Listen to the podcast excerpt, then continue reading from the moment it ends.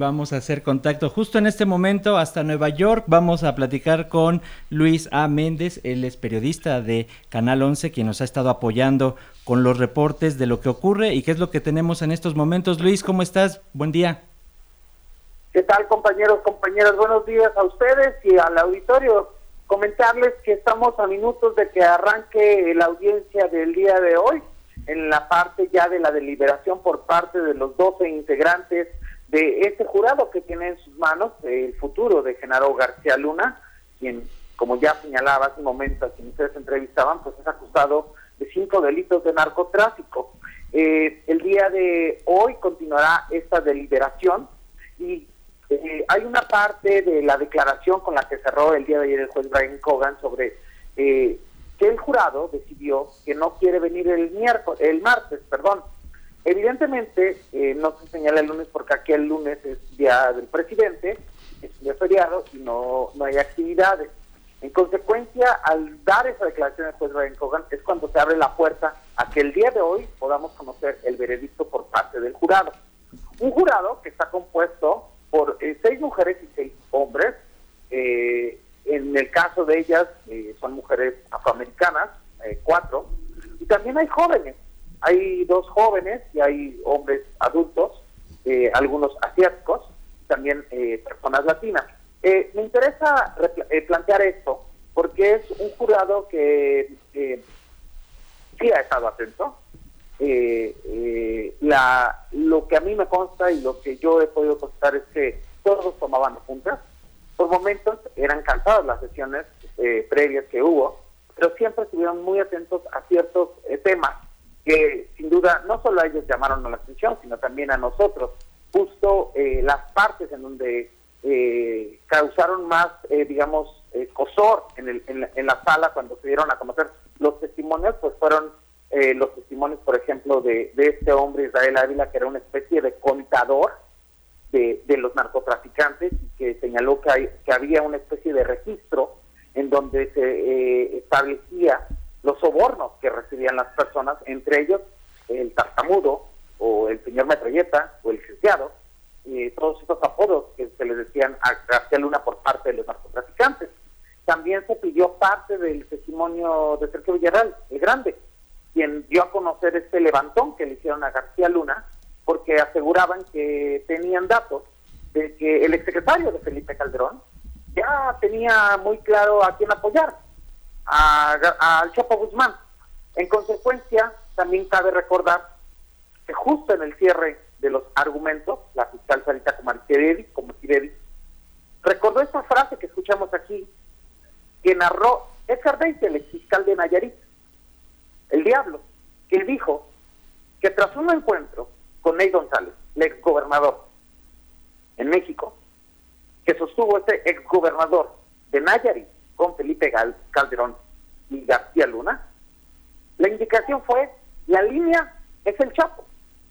A decir de estos dichos de Edgar Bella, la línea era apoyar al Chapo y proteger al Chapo y darle todas las garantías para la movilidad de la droga.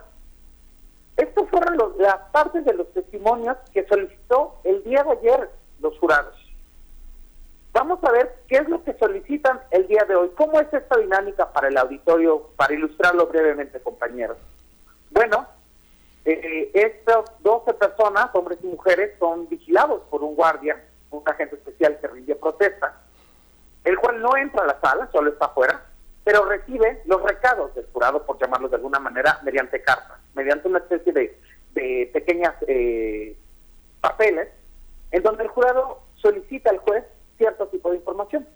Ayer hubo tres tipos de recados, fueron recibidos por el juez Brian Cogan, el, el, juez Brian Cogan los informó tanto a los fiscales como a la defensa y se les entregó la información. Hay que decir también que el jurado el día de ayer solicitó los argumentos de cierre, tanto de la defensa como de la fiscalía.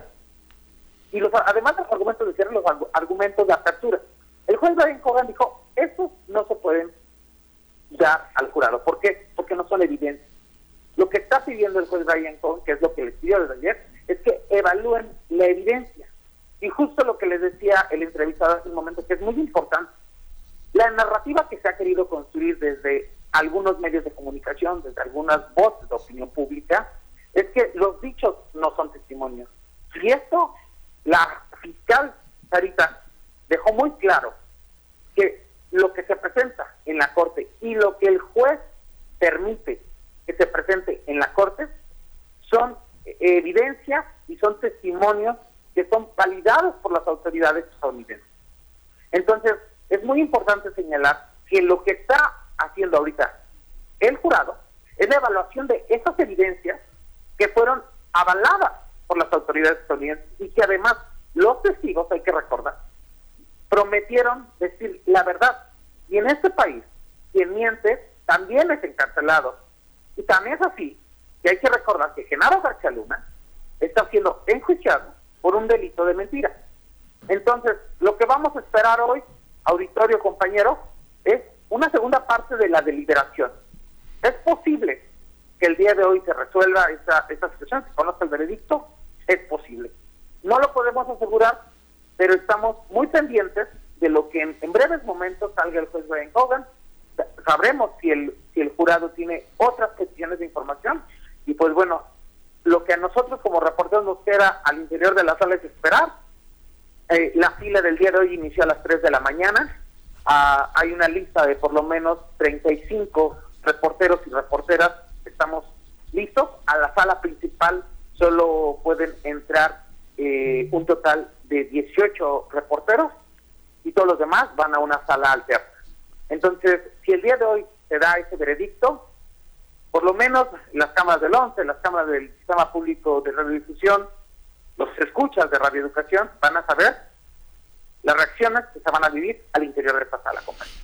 Pues ahí está, muchísimas gracias Luis por este eh, minuto a minuto, eh, por todo este seguimiento que has estado haciendo desde Nueva York. Te seguimos a través de los medios públicos, por supuesto, también en tus redes sociales, arroba Luis Méndez Posmo, y te enviamos un fuerte abrazo.